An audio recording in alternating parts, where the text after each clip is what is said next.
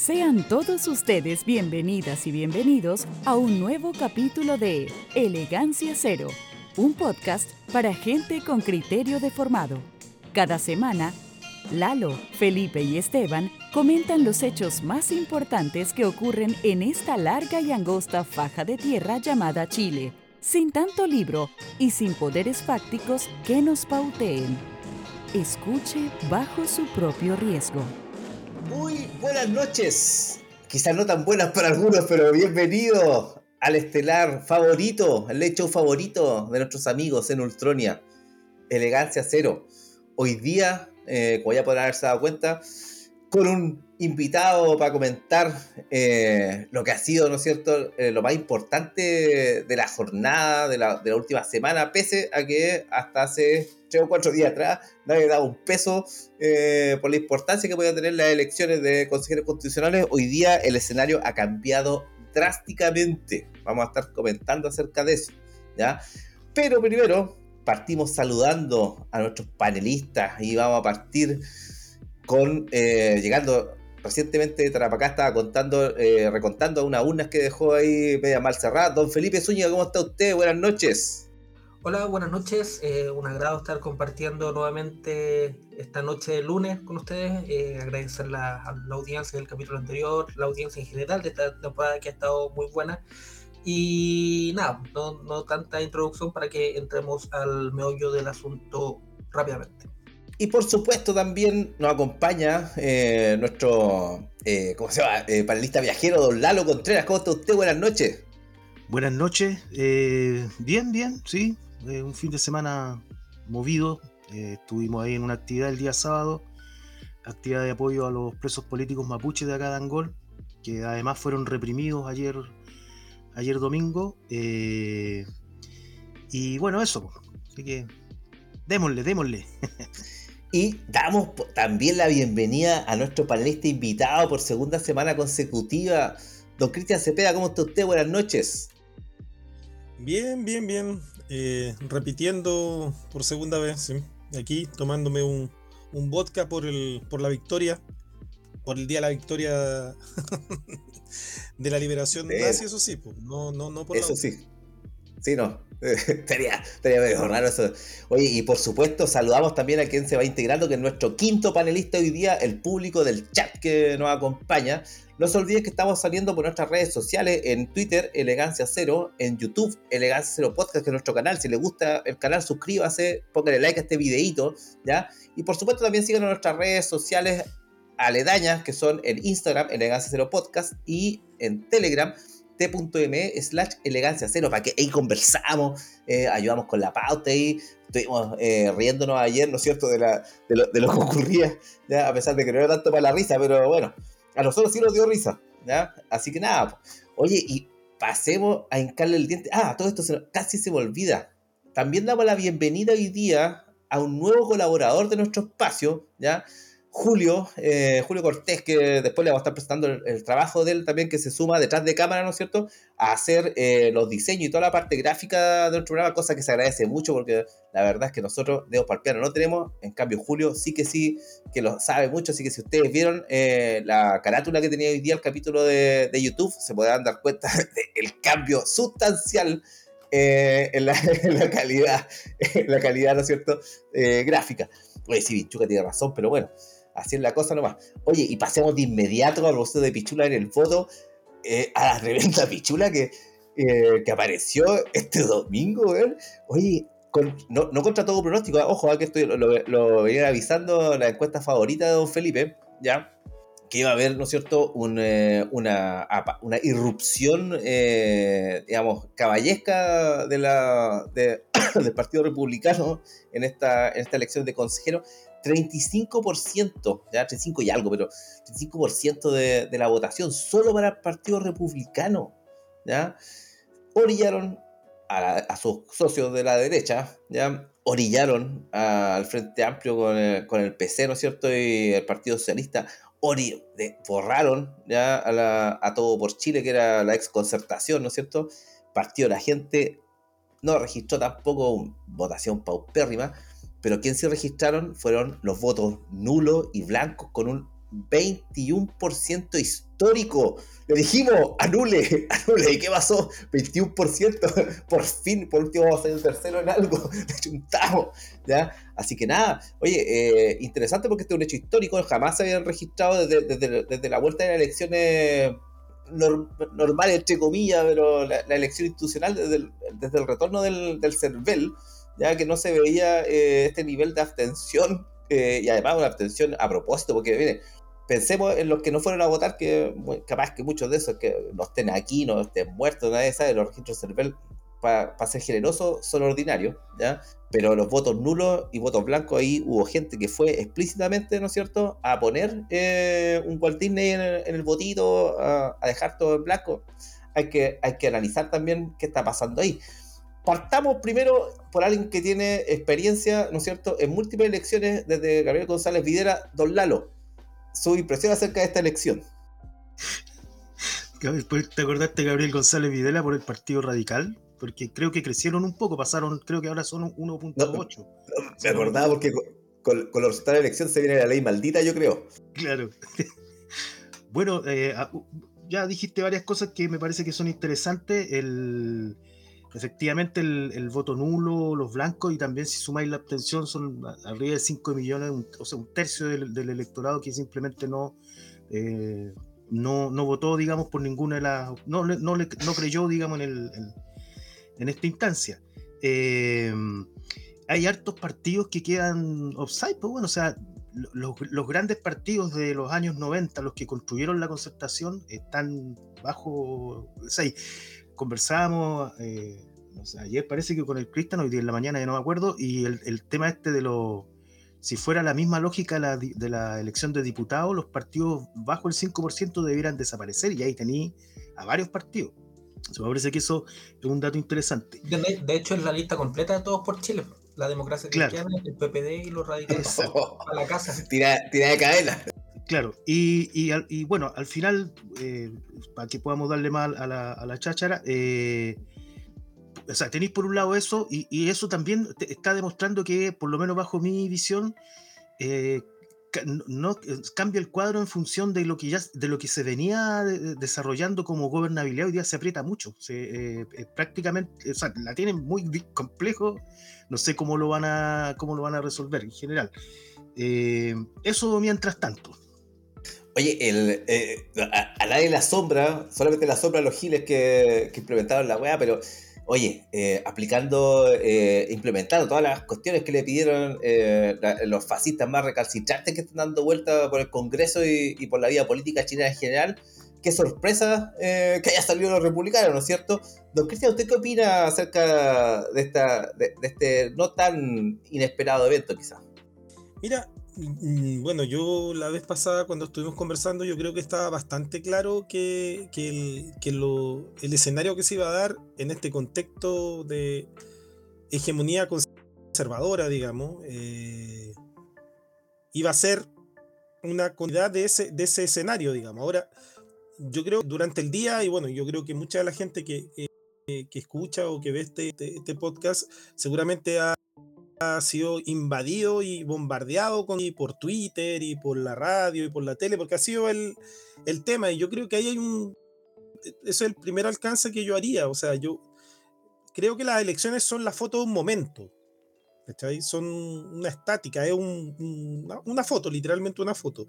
Pero como toda foto exactamente estática y, y eso no te permite ver eh, te, permite hacer este juego de lo que ahora está pasando, de ganadores de la noche, perdedores de la noche, y tenéis montones de gente hablando de ese tema, quién perdió, eh, y ahí, claro, algunos dan la vuelta y este sistema de partidos políticos ha sido particularmente hábil en tener charlatanes que son capaces de venderte una derrota como una victoria, una victoria como un hecho excepcional y así, ¿cachai? Y hoy día en la mañana o en todos lados lo podéis ver sea la Carla Rubilar, sea el chanta del, Vidal o cualquier pelafustán, como dice un, don, Felipe, eh, que realmente se para y, trata de hacer, porque claro, si tú tomas la elección solo como una foto y, en este escenario medio farandulizado de todo tiene que ser espectáculo, ¿cachai? Efectivamente podía hablar de una elección con ganadores y perdedores, ¿cachai? Como si fuera, o sea, un partido de fútbol.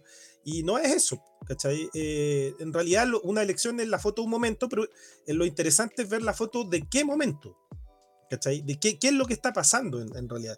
Y si, por lo menos mi visión, es que lo que está pasando y lo que va a pasar anoche, eh, se circunscribe dentro eh, que sigue marcado por el estallido social.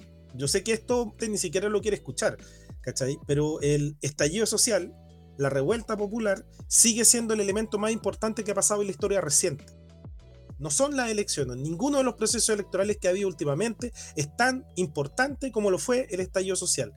¿Y por qué digo esto? ¿Por qué digo que, ninguno de los procesos electorales, a pesar de que te los vendieron como si fueran lo más espectacular del mundo, ¿cachai? O sea, yo haciendo un recuento y lo, veía, digamos, eh, de, la, de las últimas elecciones, solo un, breve repaso, digamos.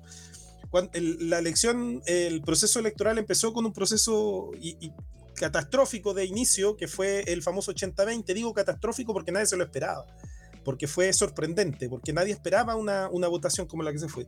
Seguía después por un proceso de elección de proceso constituyente que también fue catastrófico, donde sale arrasando el, el mundo de los independientes.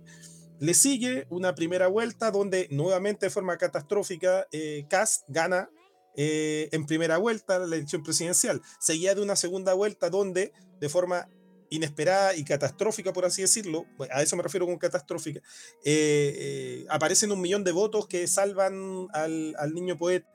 Eh, para terminar, con una, un cierre de, de, proceso constituyente catastrófico con un 62%. cierre de temporada. Cierre de temporada de ese sentido. Y ahora nos encontramos con que anoche nuevamente fue un escenario catastrófico. Es decir, si tú te das cuenta, ¿qué, es lo que quiero? el, estallido cambió todo. Re, obligó y generó un proceso que efectivamente hace que los procesos electorales que antes eran una, de una fomedad impresionante, ¿me entendió? ¿no? Donde los éxitos o, los, ¿cómo se llama? o, las derrotas eran todas mediatizadas, era todo. Hoy día no, pues hoy día cada proceso electoral, yo creo que no ha habido, por lo menos de estos seis que mencioné, ninguno en el que haya alguien ha podido decir, no, está todo tranquilo, está todo claro. Porque lo que hay en el fondo, lo que provocó en el fondo, lo que provocando y lo que muestra la elección de anoche, es que el quiebre que se, que se produce en el estallido social está una crisis hoy día ya en el, una crisis política y una crisis en particular en el sistema de partidos políticos. Lo que pasó ayer esquema de partidos políticos, compuesto por una pleyada de, partidos que van eh, desde la derecha hasta la, hasta la izquierda, digamos, eh, entraron en una crisis profunda. O sea, eh, el sistema de partidos políticos no tiene en este, en este momento ninguna respuesta que dar al, a los escenarios actuales. Y con esto termino y, solo para matizar, esta, esta situación se da además en un contexto de crisis económica que ese es el otro gran secreto, ¿cachai? No se habla ni del, ni del estallido social como el elemento base que constituye y explica todo, y tampoco se habla de que ese, de que ese proceso además se está dando en un proceso de una crisis económica profunda, con tasas de desempleo altísimas, eh, con eh, una, una, inflación que no para, más allá de que te estén diciendo no, que va subiendo menos, o sea, basta salir a la calle para darse que la plata no alcanza, eh, con un, un, endeudamiento de los hogares eh, que sigue eh, altos de todas las la, últimas décadas y con un gasto social. Ya tasa de interés sangrona. Claro, y, y, con un gasto social de parte del Estado, del, del Estado supuestamente del bienestar de Boric, que en, publicaba el, el, financiero, eh, que el gasto social bajó casi un 23% entre el año 2022 y el 2023. es decir, está en pleno contexto de una crisis económica, con un Estado que invierte cada vez menos, y en un contexto de una crisis de partidos políticos, eh, yo creo que ese es un poco el escenario. O sea, perderse en, el análisis del, quién ganó más, quién ganó menos, es como el, de nuevo el juego que la tiene más larga. claro, está, lleno de eso, está lleno y todos andan diciendo, no, si mi partido, dicen los del PC, el partido Estado, ¿cachai? Tenía un, 8%, o sea, como decía, le decía al, al, pelado ayer, la mayoría de los partidos no deberían, tomando el criterio del 5%, debería desaparecer la DC, pero también Revolución Democrática y también Evópolis. ¿Cachai? O sea, es a ese nivel. O sea, entre el partido más votado y los giles de los republicanos hay, ¿cuánto? ¿27, 26 puntos de diferencia? O sea, entre la. Y el segundo partido me parece que es la UDI, digamos, que marca como un 9, un 9, algo por ciento. Los republicanos tienen 36. ¿Cachai? O sea, es brutal que hay. O sea, el sistema de partidos políticos está en crisis. El sistema, como tal. Eso para empezar, don. Oye, eh, bueno, hoy, hoy día amanecimos con el dólar más bajo, ¿ya? porque los republicanos, qué coincidencia. ¿ya? No sé si valdrá tanto ese dólar ahora. ¿ah? Yo creo que debería estar empezando a medir el rulo en yuanes, probablemente la, eh, la bonanza económica, o por lo menos las tasas de intercambio. ¿ya? Pero, eh, claro, está, se llenó de victorias pírricas. Todos ganaron algo, como decía Cristian, ¿no es cierto? Todos algo agarramos ya, que fuimos los más votados de esta lista. No, que eh, teníamos que ser fieles a nuestros principios, como dijo alguien por ahí. Nos perjudicaron, una, una, una operación en contra nuestra para, para, para desacreditarnos y que sacáramos menos votos. Explicaciones hay varias, pero don Felipe, ¿cómo ve este asiago panorama, como dijo su amigo Agustín Esquella? Yo, antes que todo, quiero recoger el comentario que, de, que nos dijo Cata Proboste de Hola Elegancia Cero, le falta una mujer con ustedes para darle una mirada feminista de clase. Yo, en la, de hecho, en la primera temporada teníamos una panelista, la Giselle, y yo siempre, yo personalmente, y los chiquillos saben que la idea es que se integren, se integren mujeres al, programa, no, no es un, programa... Eh, al menos lo intentamos hacer que no sean estos fomes culiados de la cosa nostra, ni, ni mucho menos. Aquí el que, el que quiere aprieta el botón y puede salir al aire ningún problema. En segundo lugar, eh, no sé por qué maldición cuando iba camino a Vega, Spotify me recomendó el podcast de Fernando Villegas y lo escuché para salir por un poco de morbo. Y el onanismo absoluto que, tiene, que tenía respecto a los resultados de marea republicana, que va a volver el orden finalmente a este país porque la gente rechazó las reformas y el comunismo y bla, bla, bla. Los analistas de este país son, junto con la academia, son uno de los charlatanes mejor pagados, propagandistas y imbéciles de, de primer grado. Porque, como decía el Cristian, todas estas elecciones que están, que están sucediendo luego del 18 de octubre eh, son como respuesta al 18 de octubre. Es como, ¿se acuerdan de Terminator 2 cuando le disparan al, al robot, al policía malo, y después llega un momento en que le disparan y no puede recomponerse cuando, no sé, si le ponen hielo o le ponen hidrógeno, que al final le pegan el machetazo y no puede recomponerse. Esa es la imagen que yo veo del sistema de partidos actuales, que intenta por acción o por omisión recomponerse y volver a un escenario pre-18 de octubre. Y no tan solo el sistema de partidos, sino mucha gente, empresarios, políticos, gente como uno también que quiere volver al 18 de octubre, porque el 18 de octubre fue un, hecho traumático que, que, para nosotros que somos eh, medio Mad Max, eh, eh, nos gusta el, el, que pasen cosas, que, que alteran un poco esta realidad tan charcha en la que vivimos, y, pero yo creo que para la gran mayoría eso no es así. es algo de lo que hace vuestro programa y, y de los barra brava que nos escuchan. Y, lo, que, lo que decía Fernando Villegas, sin ningún elemento de análisis más que sus propias proyecciones y sus propias fantasías masturbatorias de lo que les gustaría que fuera la, la situación, que haya ganado republicanos es lo mismo que anteriormente la alta votación que tuvo la lista del pueblo y que tuvo el Partido de la Gente, que son segmentos políticos que en la votación determinada consiguen hablarle, que es algo que comentamos ayer en el Twitter Space, que consiguen hablarle en un momento determinado, en una foto determinada, como decía Cristian, a la, a la gente. Pero detrás de eso, detrás de la lista del pueblo, detrás del partido de la gente, detrás de republicanos, no hay nada. No hay absolutamente nada. Son una tropa de...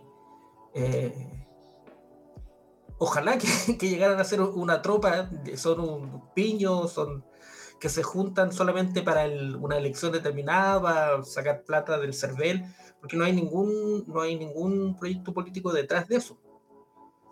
Y del surgimiento... ¿Está esperando una oferta, don Felipe? ¿De quién? ¿Oferta de, ¿Una oferta política? De los republicanos, por supuesto. Es que la, oferta política que, pudo haber, haber, habido en un momento fue no, no, no viene el sistema de, partido, a eso me refiero, que existe una grieta que es cada vez más, más basal, ya estamos en la, en la grieta mariana de la distancia que existe entre los partidos políticos y la votación. Entonces, por eso el mismo electorado en un momento puede votar por la lista del pueblo, en un momento puede votar por el PDG, el mismo momento puede votar por republicano, el día de mañana no se puede votar por Kass en primera vuelta, un millón de gente vota por Boric en segunda vuelta. Entonces, en la próxima elección no sabemos qué chucha puede pasar. Yo creo que más que dar una respuesta, hay que ser honesto y plantear una pregunta. ¿Qué está pasando? ¿Por qué la gente es tan serpenteante ese voto? ¿Por qué, insisto, por qué en un momento votaron la lista del pueblo, el PDG, que al final duraron menos que un pedo en un canasto, y es que absolutamente lo que les va a pasar a los republicanos, porque no existe absolutamente nada detrás de republicanos que pueda dar una, una noción de gobernabilidad, de estabilidad, a pesar de estas fantasías de estos pelotudos que creen que Chile se fue a la mierda, porque en los colegios ya no se canta el himno nacional los lunes en la mañana. Hay cuestiones que están pasando, hay cuestiones estructurales que están pasando, hay cuestiones profundas que están pasando, que el sistema de partidos en su conjunto es incapaz de resolver de partida. Oye, em, eh, mira, yo tengo la sensación de que mm, podemos caer, podemos caer en la, permanente tentación de leer el momento político desde solo desde lo electoral o, afirmado en lo electoral. Pero hay cosas que, eh, creo yo que están un poquito más al fondo eh, y, creo que esta crisis de la institucionalidad política, esta forma de, la famosa gobernabilidad de la que habla el, Felipe, está, está en crisis, está colapsada, y no, solo se nota en las votaciones, sino que también se nota en las formas de la política.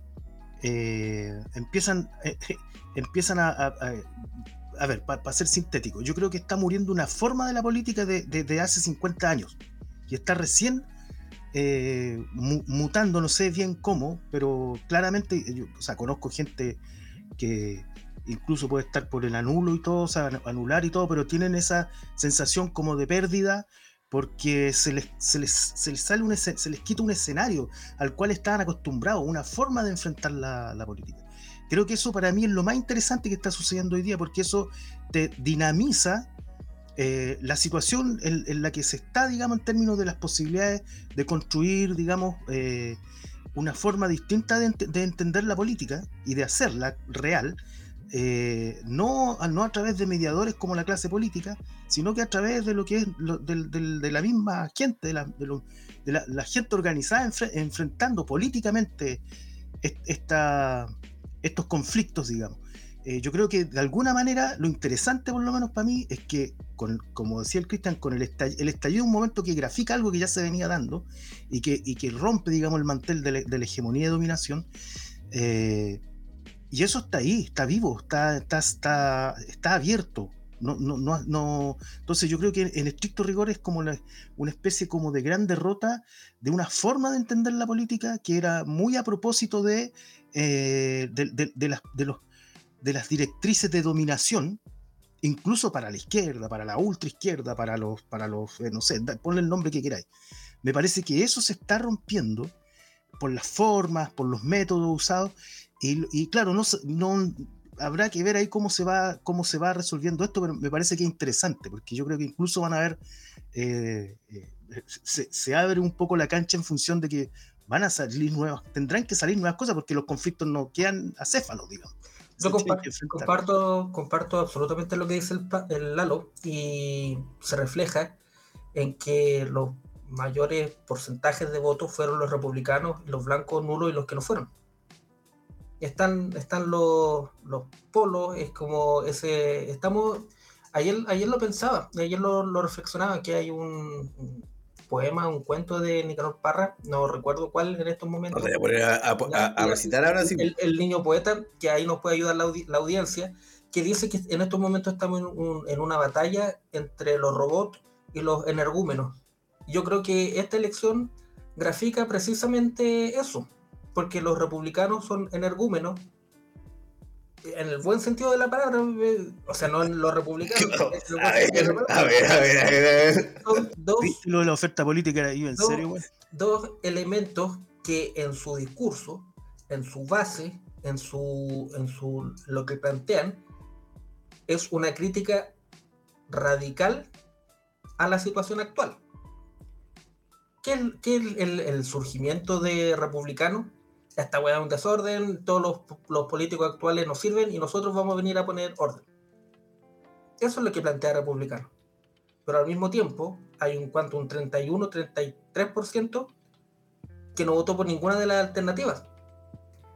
Entonces está esa pugna que viene a romper, que busca romper de alguna forma, y que después lo vamos a ver más adelante, que el talón de Aquiles que tiene el republicano y por qué el, el- la victoria que tienen ayer no tiene absolutamente ninguna proyección en el tiempo, ni ninguna perspectiva en el tiempo, es romper de alguna forma, cambiar de alguna forma. Y por eso la, la votación de la antigua concertación es evidente. Es- son partidos que están muertos. Están absolutamente muertos. Centro está muerto. Sí. El centro político que nos dicen y nos enseñaron que Chile tenía tres tercios. 30% que tiene tercios. Eso Morales siempre no- que no era redundante hablar de tres tercios. Está, estaba el centro, estaba la izquierda y estaba la derecha. Y en esta elección vimos que eso, el centro ¡uah! desapareció. Pero no, no es que podamos decir que existe un- una relación eh, sine qua non entre los políticos, la clase política y la votación. De lo que lo conversamos ayer, hay un número importantísimo de gente que ya no vota en función de los partidos políticos, de la autoidentificación de las políticas. Es que, mira, a mí, la, a mí lo que me pasa con, con, con esto, que yo creo que pasa siempre en, en muchos lados, es que se resume la política a la lógica partidaria y a, lo- y a los procesos electorales, ¿cachai? Es como si esa fuera la política, ahí está la política, eso es la política, ¿cachai? Y eso es la politiquería y todo el rollo. Entonces, por ejemplo, tú fíjate cómo estos locos te ponen al frente y te hacen, eh, y te ponen, son como lo central de la discusión como por ejemplo cuando hay un proceso electoral y está toda la, están todos los locos y, y por lo tanto pasa a ser lo central, aunque tú ni siquiera pesques esa weá, te, te, cierran locales, no podéis comprar eh, vino a las 10 de la mañana, eh, te influyen en tu cotidianeidad, por así decirlo. Eh, porque, porque está la votación. Y porque si no te pongo una multa y vamos moviendo a la abuela, como les decía la otra vez, para llevarla al, al local de tiene que ir a votar para que no le pongan la multa. Entonces, la, vez pasada conversamos decía, a mí me parece que en esta votación se juega mucho este tema de cuánto el sometimiento, ese castigo, efectivamente le funciona. ¿Cachai? Y yo creo que eh, también esta, esta consecución de distintos procesos eh, ele- electorales ha ido mostrando cosas también. Primero, el objetivo central de todo este proceso electoral es enterrar el octubrismo. ¿Cachai? Enterrar el octubrismo, y cuidado. Y, hay mucha gente que cree que se enterró. ¿Cachai? ¿Por qué? Porque ya Julio César Rodríguez ya no habla de octubrismo, ya no habla de eh, como octubrista.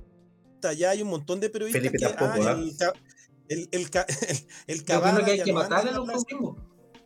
Ya, pero fíjate, es que no sé, fíjate, fíjate.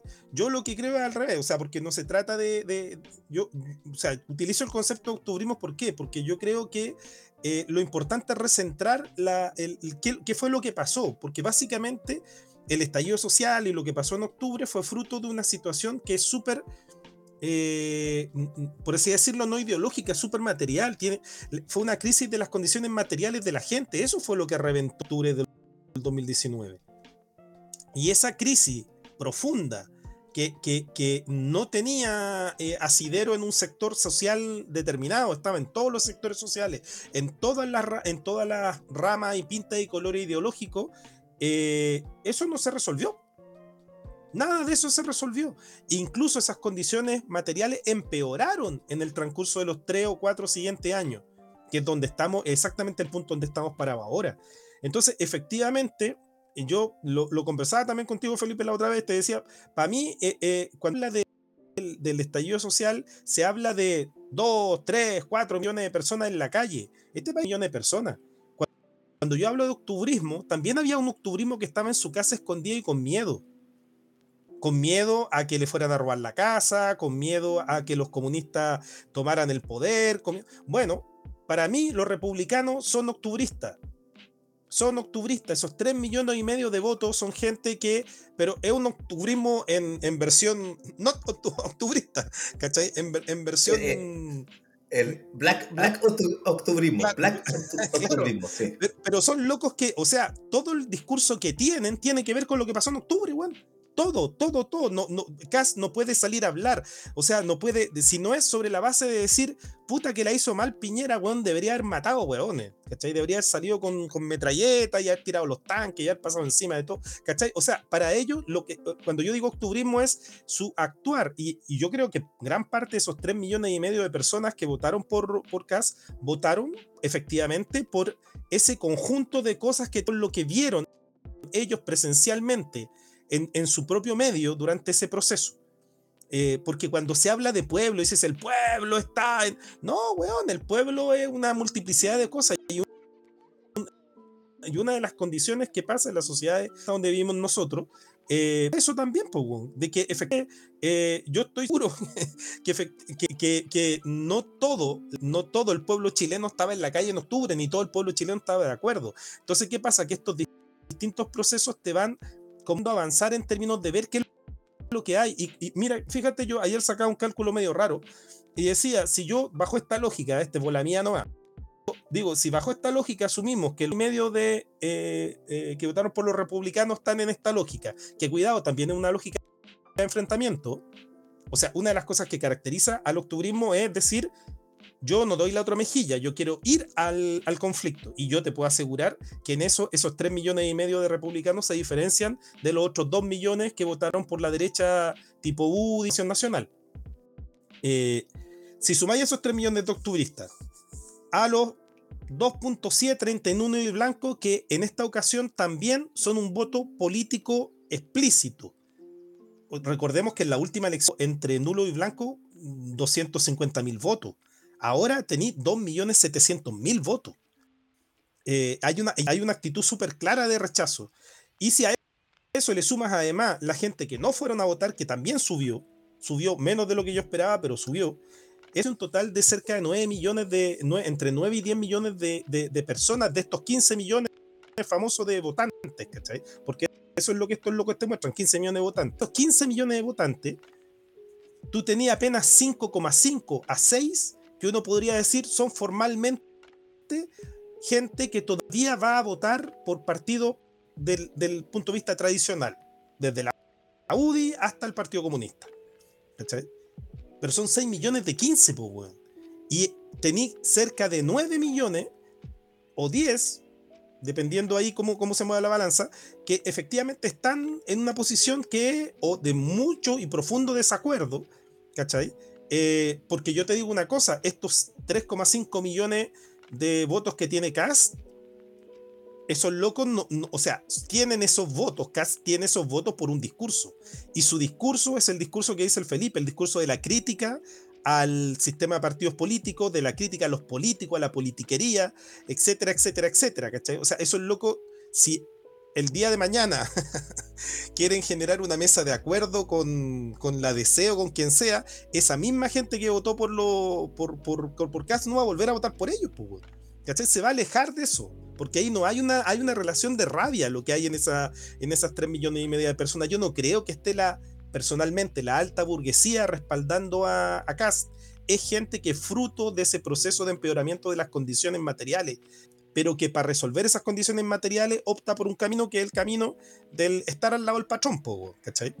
y que el patrón pueda hacer bien las cosas, ¿cachai? Y eso siempre ha existido y alguien podrá decir siempre va a existir, ¿cachai? Eh, ahora, lo que a mí me parece interesante es justamente que ese espacio, el espacio de los, yo, decía, eh, al final como que esto permite como ver que hay dos apocalípticos y el mundo lo integrado, ¿cachai? Y el mundo lo integrado es el mundo del sistema de partidos por estar reduciendo cada vez más, mientras que el mundo de lo apocalíptico va creciendo y se va expandiendo cada vez más.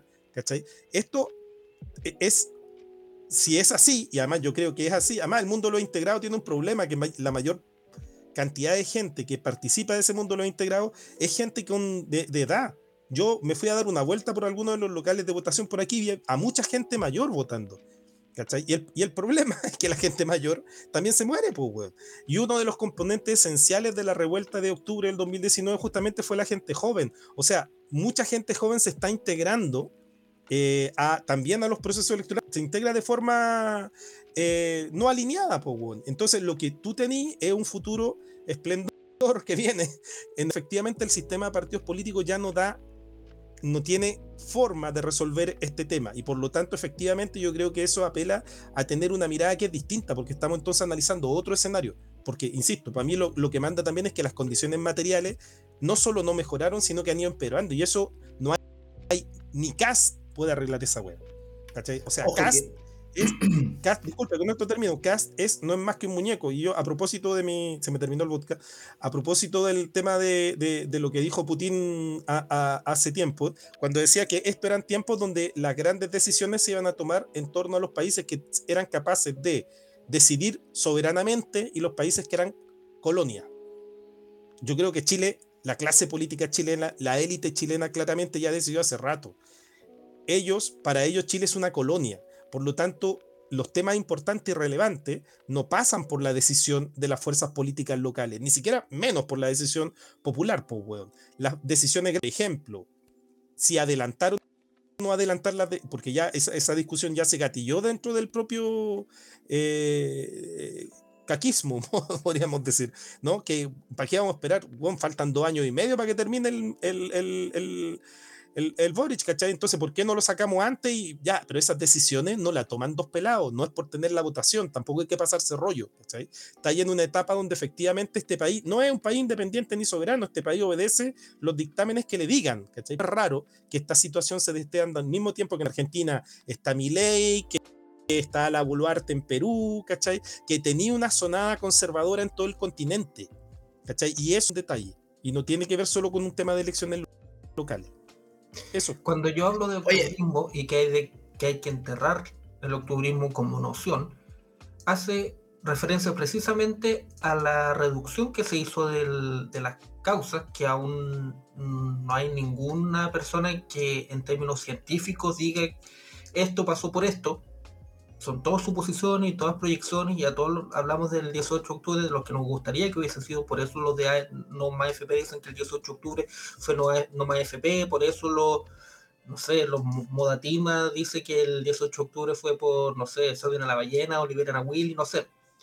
El octubrismo es una camisa de fuerza creada por los medios de comunicación para reducir los fenómenos complejos que están pasando.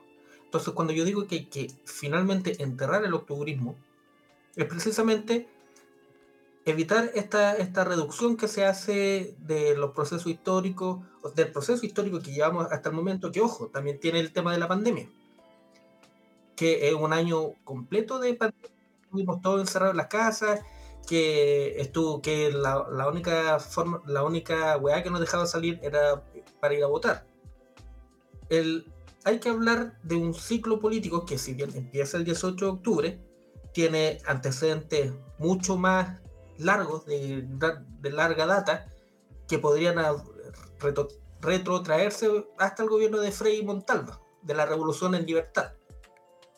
Hay, procesos que son mucho más complejos, que, están, que tienen de mucho más larga data, y por eso cuando yo digo que hay que enterrar definitivamente al octubrismo, es enterrar esta noción de que lo que está, que está pasando en este país parte del 18 de octubre.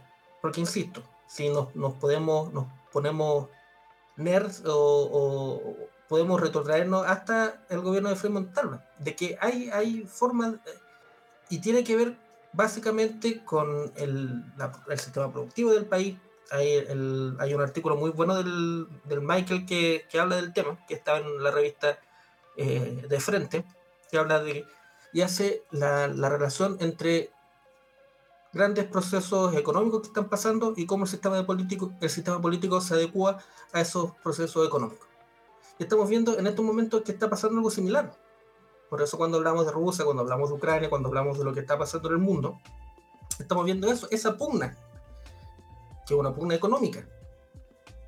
Y cómo el sistema de, el sistema de partidos chilenos intenta no, no sé si intenta, eh, es como reaccionario a eso que está pasando, pero al ser reaccionario es absolutamente incapaz en su conjunto, en general. El sistema de partidos políticos chilenos en la actualidad, todos, es absolutamente incapaz de resolver los grandes temas. Y ojo, que estamos hablando ya 41 minutos de la elección constituyente es un, un, nuevo proceso que es súper acotado, es un nuevo proceso que ya tiene un borrador, es un proceso que tiene 12 bordes, entonces, eh, y al mismo tiempo está funcionando la Cámara de Diputados, está, al mismo tiempo está funcionando el Senado, al mismo tiempo están los tribunales de justicia. Esto, yo creo que si algún analista dice que alguien ganó ayer, porque son unos idiotas y se pegaron dos veces porque es imposible que ganen. Nadie puede ganar. Oye, una, que me gustaría plantear algo porque yo creo que se, de alguna manera se, se, devela una, una posición en, Felipe que yo la, la, vengo viendo, de hecho lo he dicho en algunos programas anteriores, porque y me parece que representa un segmento importante de la sociedad, sean jóvenes o viejos, que lo que están buscando es la gobernabilidad y están buscando, entre comillas, la democracia, el sistema político así como, eh, como, como, forma ordenada de, gobernar. Eh, y por eso eh, yo creo que es un segmento importante en la sociedad que lo que busca es ese orden. A través de esto, de esto que el, y eso es lo que justamente se está planteando, que es lo que está en crisis, pero no está en crisis de, porque no hay partidos que lo hagan bien. No tiene que ver con eso. No, no es que esta oferta fue mala, por tanto hay que esperar que se construya una oferta nueva. Lo que está en crisis es todo el negocio. Es, total y absolutamente todo el negocio. Y, el elemento histórico que marca un hito justamente respecto al, estado de crisis actual es la revuelta, es, el estallido.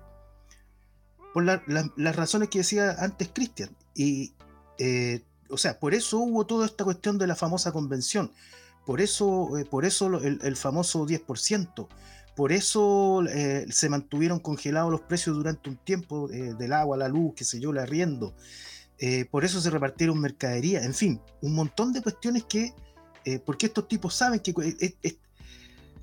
este tipo de crisis que no tiene que ver con que no me gusta la oferta que hay, sino que tiene que ver con que no me gusta este negocio porque me lo están cagando, es otra cosa. Yo pensaba mientras hablaban de la pandemia, yo estuve los primeros siete meses de la pandemia viviendo en Puente Alto. Ahí no hubo pandemia, si lo queréis mirar en términos de dinámica cotidiana. La gente salió igual.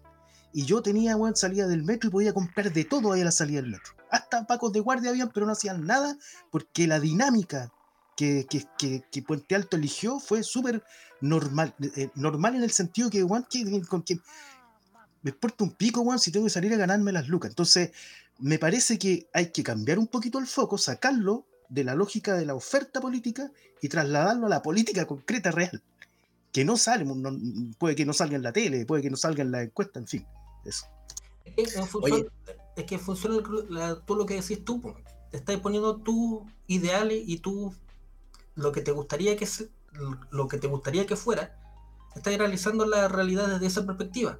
Porque si tú dices que existe un, elemento, un, espacio, una ventana, una apertura para generar nuevas formas de hacer política, de nuevas formas de ver política, tú tenías 2.500.000 personas que votaron precisamente por todo lo contrario que tú dijiste. Y también tenía a, a 2.500.000 personas que votaron, no votaron absolutamente nada por partir de este juego. Entonces, cómo con la realidad empírica, que los, los republicanos obtuvieron 23 escaños, curules, puestos, asientos, lo que sea, que van, tienen en estos momentos, pueden escribir las weas que se le ocurra en el, papel. ¿Cómo tú ves, de, dónde sacas que en este momento hay, hay como un, ánimo o una, una cuestión porque la realidad te manifestó. Yo, no, yo en realidad no hablo ni de ánimos, yo hablo de, cómo están las condiciones, lo que va quedando es eso. Y eso puede ser, puede eh, ser, eh, no, no, no, daría receta porque no tengo receta, bueno. Es que por eso, el que, lo que va quedando es eso, que 30 y tan, 34, 35% de la gente que votó, votó por, la, alternativa más, más de orden. Es que, ¿sabes? Disculpen, disculpen que lo interrumpa. ya que el moderador no hace nada al respecto. Eh, parece que lo, intenté, lo intenté, pero aquí me voy a discutir con el moderador. Eh, mira, nos, a mí la impresión que respecto del, de lo que ustedes discuten, o sea, yo creo que efectivamente las cosas están cambiando a un ritmo súper acelerado, súper acelerado, y que efectivamente vamos todos como tratando de enterarnos, insisto que todavía ni siquiera lo, de octubre se ha procesado tan, muy bien, digamos, por parte de la, de la propia intelectualidad ah, criolla, y para qué hablar de la, gente de afuera, si, eh, es re chistoso, yo por cosas familiares, etcétera, tengo contacto y amistades, tengo harto contacto con gente de afuera y nadie entiende ninguna pasando en Chile. Es como los buenos se pegan cara a las paredes y dicen, no entiendo ni una hueva. Se supone que todo el estallido era porque ustedes quieren una nueva constitución y después tienen una, una, constitución espectacular y después la rechazan y ahora resulta que es como, nadie entiende nada, ¿cachai? O sea, desde, desde afuera es como... Y nadie entiende nada, entre otras, entre, entre otras cosas, porque efectivamente es complejo de entender lo que está pasando en este país en este momento. ¿cachai? Por ejemplo, Felipe dice, este es un proceso, el proceso. no hay ningún proceso lo, que, lo que quiero, o sea, lo que yo te quiero expresar, Felipe, es lo siguiente. Yo creo que el gobierno hoy día no está intervenido por el Partido Socialista, ni por el PPD. El gobierno está intervenido, pero no es por ello. El gobierno, el Parlamento, incluso esta nueva convención constitucional, están intervenidos directamente por los poderes, por los intereses económicos más importantes de este país. Son ellos los que están tomando las grandes decisiones eh, eh, en este momento. Entonces, lo que pasa en esa convención ya está todo cortado. Mira, yo antes les comentaba respecto de los datos estos de la crisis económica y de que efectivamente hay una baja de un 23% de la inversión fiscal entre el año 2022, perdón, de 2021 al 2022, digamos.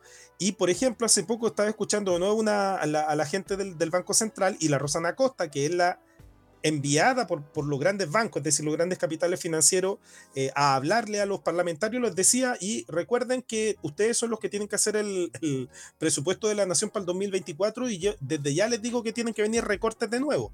No importa lo que pase con el IPC, no importa lo que pase en la Convención Constitucional, no importa cuánto, si, si, si se morona republicano. O sea, efectivamente hoy día tenemos un país que está siendo intervenido. El gobierno el gobierno no gobierna, pero no gobierna porque no tenga alianza entre los distintos grupos políticos, no, porque está en un momento tal de, insisto, le pasó lo mismo a Piñera, pero incluso antes ya le venía pasando una weá similar a Bachelet. E, efectivamente, hoy día las condiciones materiales hacen de reproducción del capital, de esa materiales me refiero, hacen de que efectivamente los procesos políticos incluso pesen, aparentemente pesan cada vez menos. ¿Cachai? Es súper loco porque uno tiene que pensar de que, oh, está todo siendo como una, una, cosa súper y están pasando cosas y todo el mundo dice, ahora no, es que, ¿qué va a pasar? Habrá que votar a favor o en contra de la nueva constitución eh, a fin, en, diciembre. Y es como, weón, si ya está claro, es obvio, la constitución esa no va a ser aprobada, ¿cachai? Y, que, y, y hasta los republicanos, weón, que nosotros tenemos la mayoría de los 23 curules, asientos, como le dijiste, todas las todas las cosas que mencionaste, Felipe, pero, eh, pero lo mismo republicanos son los buenos que nunca quisieron una nueva constitución, entonces está llegando ya a, es como de, de, de Montipitón la, la, escena, ¿cachai? Es como... La, constitución de la marmota. Claro, una cosa así, ya, nos vamos a juntar ahí, ya que vamos a decir, no sé, ¿qué, qué querés tú? No sé. O sea, obviamente no tiene que ver con un debate político, eso va a ser lo de menos, ¿cachai? No va a ser un espacio de debate político, como tampoco lo fue la, anterior, ¿cachai? Tampoco lo fue la convención anterior, tampoco lo va a hacer, ¿cachai? Recuerda nomás que cómo fueron intervenida la convención anterior, que supuestamente era más legítima, no sé de dónde, era más legítima, eh, ¿cachai? Y efectivamente esa convención fue absolutamente... oportuna censura. Oportuna censura. Estáis boicoteando al Cristian. Intervenida por posible? Cristian te estaban boicoteando. En torno a los temas no sé, Arturo, escuchando, ¿no? No, como cuánto, unos 15 segundos será. Ya, no. eh, no sería la primera vez.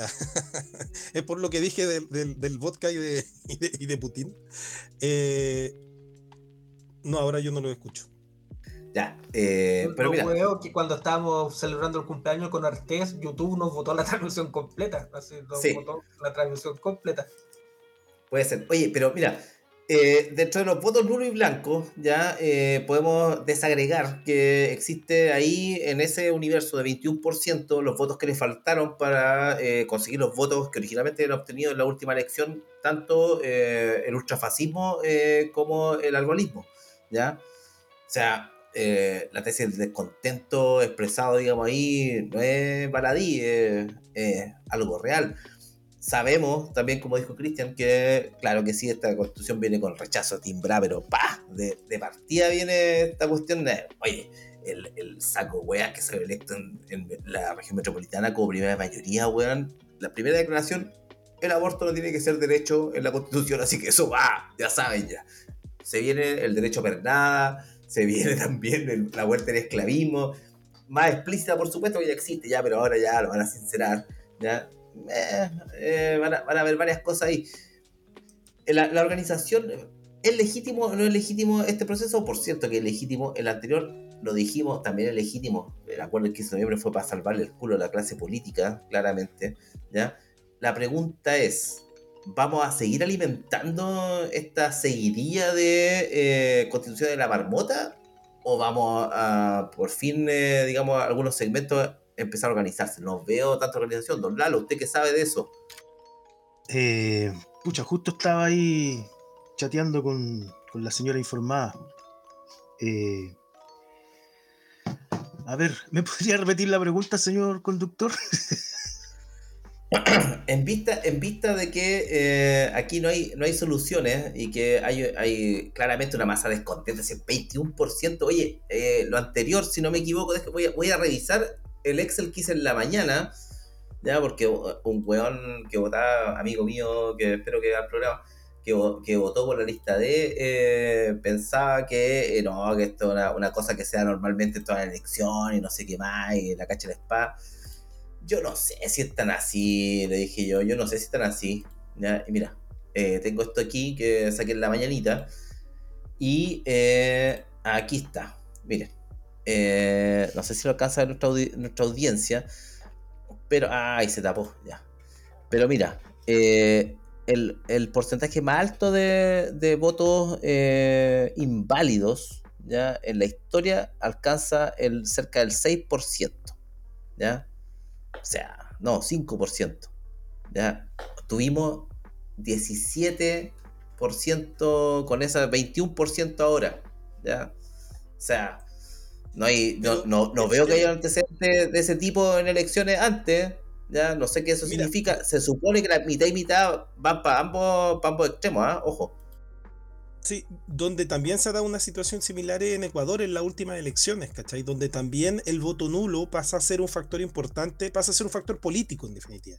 Por eso te digo un poco esta, esta, esta diferencia de eh, ya el sistema de partido no está siendo capaz de, con lo con la oferta que tiene, porque al final, o sea, Lenin, porque fue Lenin, a propósito de, voy a seguir sacando ruso, a propósito de, del, 9 de, mayo, eh, fue el inventor eh, de, la noción de partido político. ¿cachai? Y obviamente Lenin no inventó político para pa, el sistema de partidos políticos. Lenin inventó el partido político como, como un instrumento para la revolución. Hasta ese momento los partidos políticos no eran partidos políticos, eran, eran nociones, los conservadores, los Grupos liberales, lo, claro, muy vinculados a, determinado, a su labor productiva, a su relación con, con, con lo que ellos hacían, eh, más que a otra cosa, la noción de partido como instrumento, como aparato, noción netamente leninista. Eh, ahora, el sistema de partidos políticos viene a neutralizar al partido y a los partidos, ¿cachai? Eh, si tú te das cuenta, el, a propósito de, de, republicano, eh, yo estoy seguro que los republicanos funcionan como, como un partido medieval, como, alguien mencionaba por ahí, ¿cachai? Porque una estructura así, va a funcionar como los viejos partidos conservadores hasta los años 1920, 1930 130, donde no hay elecciones internas, da igual, se hacen las elecciones y todos sabemos que manda casa, etcétera, etcétera, y el besamano, y bueno, besaguas también, no digamos que son propias de la derecha, en, el PPD hacía lo mismo, el Partido Socialista, los príncipes, los príncipes del cacha, la terminología que se utiliza la de claro. Sí, pues bueno, entonces eh, el conde, eh, eh, ¿me entendió? No, entonces hay distintas formas hoy día de que de, de entender que ese sistema de partidos políticos que está en crisis, ¿cachai? Ya no representa, no es capaz de recoger eh, expresiones del, del, mundo real, ¿cachai? Es un poco a, contrapelo lo que decía tu, tu amigo, ¿cómo se llama el profeta? El, de los partidos, el Garretón. Ah, que hablaba y, Manuel Antonio, Manuel Antonio. Manuel, Antonio, Anda carreando con Jorge Burgos, se puede probablemente. eso es interesante, hay, hay, muchos viudos, hay muchos viudos anticipados. Bueno, hasta el final la agua está en crisis, así que hay muchos viudos de este sistema, de este sistema político que en el fondo no, van a quedar, atrapó, no, atrapó, atrapó viejo. las expresiones antiguas de la, de, la política y las, las, metió en una cajita, weón. Y se han movido lo que ahí pasa, lo que pasa es que, eh, que, eso pasó hace rato ya. Lo que pasa es que, o sea, los partidos murieron como esa, esos partidos de, de Tomic, la DC de Tomic, ¿cachai? O el Partido Socialista de Clorimio Almeida, ¿cachai? O hasta el, la Avanzada Nacional de, de Harpa. Eh, y de Phillips. Esas no, claro, esa huevada de, de, la reunión en el Teatro Caupolicán, de toda esa cosa que nos vendieron, ¿cachai? Esa ya en los 90, ya los partidos que llegaron en los 90 ya no eran eso, ¿cachai? Eran hueones que venían con título universitario, algunos de ellos, otros no, y venían a eh, eh, hacerse cargo del Estado, eran administradores, ¿cachai? Algunos con alguna idea, un toque ideológico, pero bien poquito, ¿cachai? Pero ya a partir de, del 2000 y del 2000 en adelante, los partidos pasan a ser verdaderas mafias, ¿cachai? Ya ni siquiera de gerente. Lo que hoy día tenemos, lo que, lo que expresa hoy día nuestro sistema de partidos políticos, es, o sea, no tiene nada que envidiarle a la Calule, la Mojojojo y la, no, ¿me entendió? No, al, al, al Sangre Amarga o, ¿me entendió? A cualquiera de los de los patos malos y de los distintos, porque funcionan igual, funcionan exactamente igual. Si los partidos son estructuras absolutamente esa, todos los partidos, ¿cachai? Eh, muy articuladas en torno al tema de las lucas, donde los intereses tienen que ver con los besamanos. Ya las ideologías desaparecieron hace rato. Entonces, efectivamente, lo que la incapacidad de recoger a esta de gente, a esto que yo le llamo los apocalípticos, que crecen cada vez más, tiene que ver con la incapacidad de ese sistema para recibirlo. cuidado, Cast y el Partido Republicano construyó un partido que logró recoger apocalípticos, ¿cachai? Lo logró y no fueron pocos, 3 millones y medio. Ya te aseguro que si el Partido Republicano no hubiese participado en las elecciones, hubiese crecido la cantidad de gente que no hubiera ido a votar y los nulos y los blancos. ¿Cachai? Un porcentaje importante porque de esos 3 millones y medio, no sé cuántos. Claro, en, sí, en definitiva casi hizo la pega y logra. Ahora, hace la pega no porque el buen sea brillante, hace la pega porque el sistema y los, los medios de comunicación le ofrecieron y le generaron y bueno, como el, mismo Felipe lo auparon a estos hueones para que, para que agarraran un sector importante. ¿cachai? Y en ese sentido, ahora, si tú miráis para el otro lado, para el otro lado es para donde la pega no se cumple, porque para ese total de importante, cada vez más creciente de gente que está desencantada, eh, no hay eh, no, hay, no hay solución dentro de ese sistema. Y el, problema es que si no hay ahí, ¿dónde? Pues, en las organizaciones sociales, bueno, ahí se está y se está reconstruyendo de a poco, pero es lento, va a ser un proceso complejo. Ah, ¿cómo, cómo se viene esto? Ah? Oye, eh, me, tinca que en la semana más papita de, estos eh, ilustres e iluminados republicanos que nos van a salir con grandes reformas constitucionales, como, como por ejemplo comer día por medio. ¿ya? Pero bueno, vamos, vamos a ver qué ocurre ahí. Oye, eh, hemos tenido una gran audiencia hoy día, todo esto. ¿ah? Saludos al quinto panelista que ha estado más activo que nunca hoy. ¿ya? Y llega, por supuesto, lo que todos esperan, el segmento favorito de los niños que ven Elegancia Cero, que es el minuto de confianza. y empezamos con Don Lalo. Don Lalo, su minuto de confianza, por favor. Eh, bueno, mientras, eh, mientras la tele y, los podcasts hablan de las elecciones y todo eso, el capitalismo sigue operando de su forma más desenfadada, con desalojos, desalojos de casa, con, matones a la mano. El, el, mismo suceso que pasó ayer acá en la cárcel de Angol, la represión a, los, hermanos, mapuche. O sea, la realidad sigue y, cada vez se va poniendo más, más dura y, ya hay un, segmento importante de gente que está efectivamente siendo golpeada. Y, mucha de esa gente también, por supuesto, reaccionando. Eso, eso seguramente va a ir, va a ir increciendo porque es, parte de que cuando hay una crisis necesariamente van surgiendo, incluso por contradicción, algunos caminos, sean los, mejores o, o, no tanto, da lo mismo, van a, por ahí van saliendo sus cosas. Lo, que pasa es que hay que ser responsable, por tanto, con tener un muy buen análisis, un muy buen diagnóstico y tratar de tirar eh, algunas directrices, eh, ideas basamentales para poder trabajar. Pero la, gente en general está en ese, eh, digamos, enfrentando la realidad. Si al final tiene que ver con eso, ¿no? ni siquiera tiene que ver con la decisión de hacerlo o no hacerlo. Lo, tiene, lo tenemos que hacerlo. Eso, y saludar aquí a la, a la Giselle que me está chateando y me desconcentra mientras estamos en el, en el programa y le mando un abrazo grande y, y que vuelva la GC, que vuelva la GC. Eso. Ya, veo, ya veo. Eh, eh, una movida, una, una movida regada de su parte. Yo, yo feliz, feliz la recibo. Feliz la recibo, invitada totalmente. vamos a hablar con ella por interno a ver si, si hay mano. Oye, y pasamos eh, también con otro invitado, don Cristian, su minuto de confianza. Bueno, voy a seguir como empecé. Eh, yo creo, bueno, el minuto de confianza lo voy a utilizar para saludar al, al, pueblo que hoy día en lucha en distintos lugares del mundo, pero particularmente este ya casi 9 de mayo se celebra en muchos lados la derrota del fascismo en la Segunda Guerra Mundial. Que cuidado la derrota de las películas. No es como estamos demasiado invadidos por imágenes prototípicas ya o arquetípicas gringas que, no, que nos consolidan tanto la cabeza y no nos damos cuenta que en realidad fue una lucha de un pueblo y de varios pueblos, no solo el pueblo ruso, de muchos pueblos de distintos lugares del mundo incluso, eh, que y pudieron efectivamente terminar con un proceso que era un proceso de empeoramiento de las condiciones de vida de la gente. Eso es el fascismo. El fascismo es puesta cultural, económica, eh, política también, que efectivamente lo que busca es generar una sociedad de clase, donde efectivamente una casta eh, manda eh, y el resto de la sociedad obedece prácticamente al unísono en función de cumplir con lo, no solo con los deseos, sino con todas las necesidades que esa casta tenga. Algo no, no, necesitamos a CAS para venir a ver que la sociedad chilena tenemos bastante de eso, digamos bastante ese, el, fascismo no va a llegar con CAS. Muchos de, ese, de, de, esa forma de explotación de la población ya están hoy día dentro de la misma población, no nos pasemos rollo.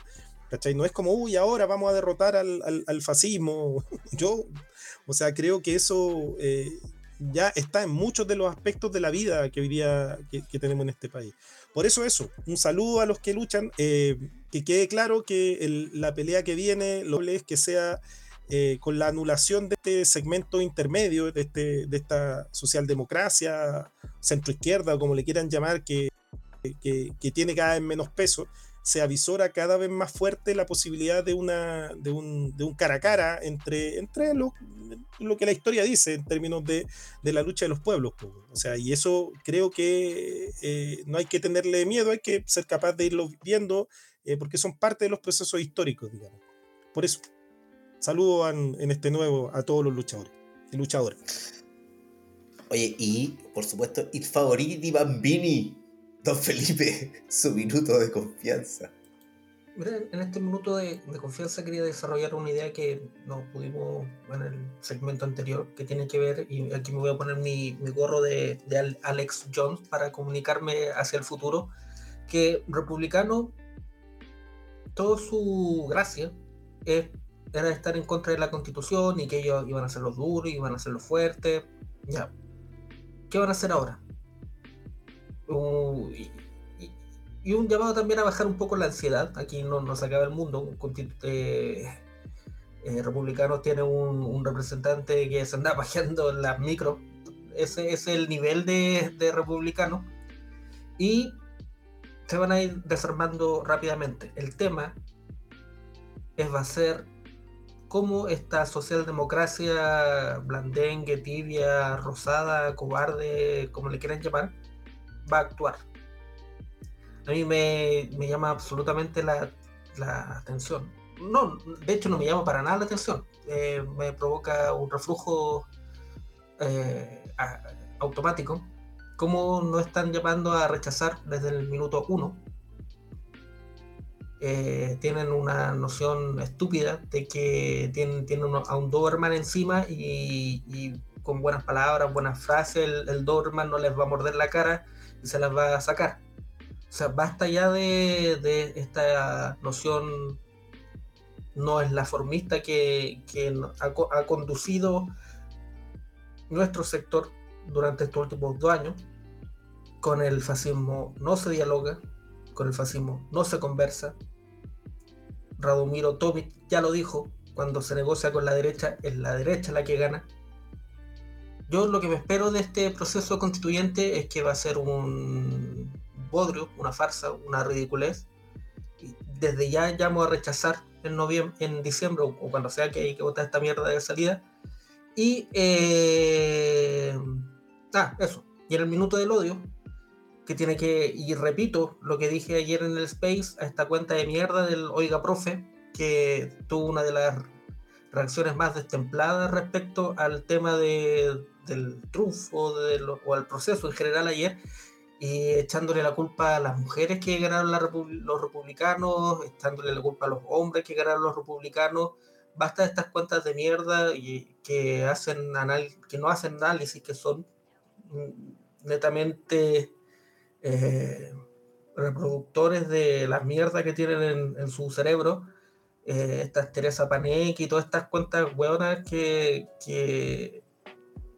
hacemos el mal daño de, de, reconocerlo y darle importancia en vez de estar, eh, yo soy el principal culpable de esto, yo creo de los cuatro que están en este programa, y de no estar conversando con gente en el mundo real y en el, en el mundo cara a cara. Así que métanse a nuestro Telegram, ahí el Estado les va la, la, dirección y vamos a hacer una junta elegancia cero para que nos conozcamos y dejemos este mundo virtual de mierda que a veces, eh, no a veces, distorsiona absolutamente todo, todo lo que estamos conversando. Eso, nos vemos la otra semana. Gracias Cristian por, por venir y gracias por escribirnos a todos. Y ya, pues, la Gisela que escribe tanto, que la semana pasada está invitado al programa. no, ¿Tan, seguro, ¿Tan seguro que el Felipe no tiene, tiene menos de 60 años? Sí, eh, el canal dice eso, pero no. Oye, yo quiero eh, dar la bienvenida a eh, Julio, que Julio Cortés, que nos está ayudando ahora, se integra con los diseños al equipo de Cero, así que para que lo conozcan todos, quiero mostrarles un poco del trabajo que hace Julio, ¿ya? Este es un fanzine que, que hace Julio, que se llama Mal Hablado, que eh, va, tocando temas eh, estructurales, digamos, eh, en sus publicaciones. ¿ya? Así que les dejamos también el Instagram de, Julio, ¿ya? Para, que, para que puedan ahí adquirir el, el fanzine, lo, manden a pedir. Es un excelente trabajo hecho con mucho cuidado. Ustedes se fijan, ahí está la referencia también a la dominación. Está ahí They, Live de John Carpenter citado en la portada, así que yo diría que es un, gran, eh, un, gran material de lectura para, que acompañen eh, su, su, depresión semanal eh, que complementan con nosotros, que somos algo más, más efímero. Material de lectura. sí, material de lectura. Y van a disfrutar, por supuesto, de todos los diseños de Julio. lo que se viene aquí, vamos a empezar de a poquito a, a virar a algo mucho mejor hecho. Gracias, Julio. Muchas gracias por apoyarnos, Julio, que se integra aquí, el nuevo compañero en el equipo de Elegancia Cero. Así que nada, pues agradecerle la buena onda, la disposición y nada, pues apoyemos iniciativas eh, autogestionadas, ¿ya? Eh, que, nacen eh, por las puras ganas de entregar material, no solamente para mirar en este caso, sino que además para reflexionar. Hay artículos dentro del fanzine, está preparando ya el siguiente número con fútbol y, el, y cómo se cruza, digamos, con, la lucha social hoy día. Así que yo diría que este tipo de cosas son las que tenemos que apoyar, así como ustedes también apoyan este programa, dándole un like a este video, ¿ya? Suscribiéndose al canal Elegancia Cero Podcast en YouTube, siguiendo nuestro Twitter Elegancia Cero y en Instagram Elegancia Cero Podcast, ¿ya? Y por cierto, como decía Felipe, intégrese a nuestros canales de Telegram t.me slash elegancia cero y si le gustamos demasiado, compre un cafecito, buymeacoffee.com slash caballo loco, ¿ya? Para que eh, nos regale nosotros de vuelta le mandamos eh, algo para que meta también su cafecito. Oye, nos encontramos la próxima semana. Eh, ah, no sé, Cristian tiene el monopolio de eso. Nos encontramos la próxima semana, ¿ya? probablemente con más novedades, ¿ya? Gracias por la excelente audiencia de hoy día. Maravilloso nuestro quinto panelista, el mejor público que hay aquí en YouTube. Nos vemos la próxima semana. Despídense, niños. Nos vemos. chau. chau.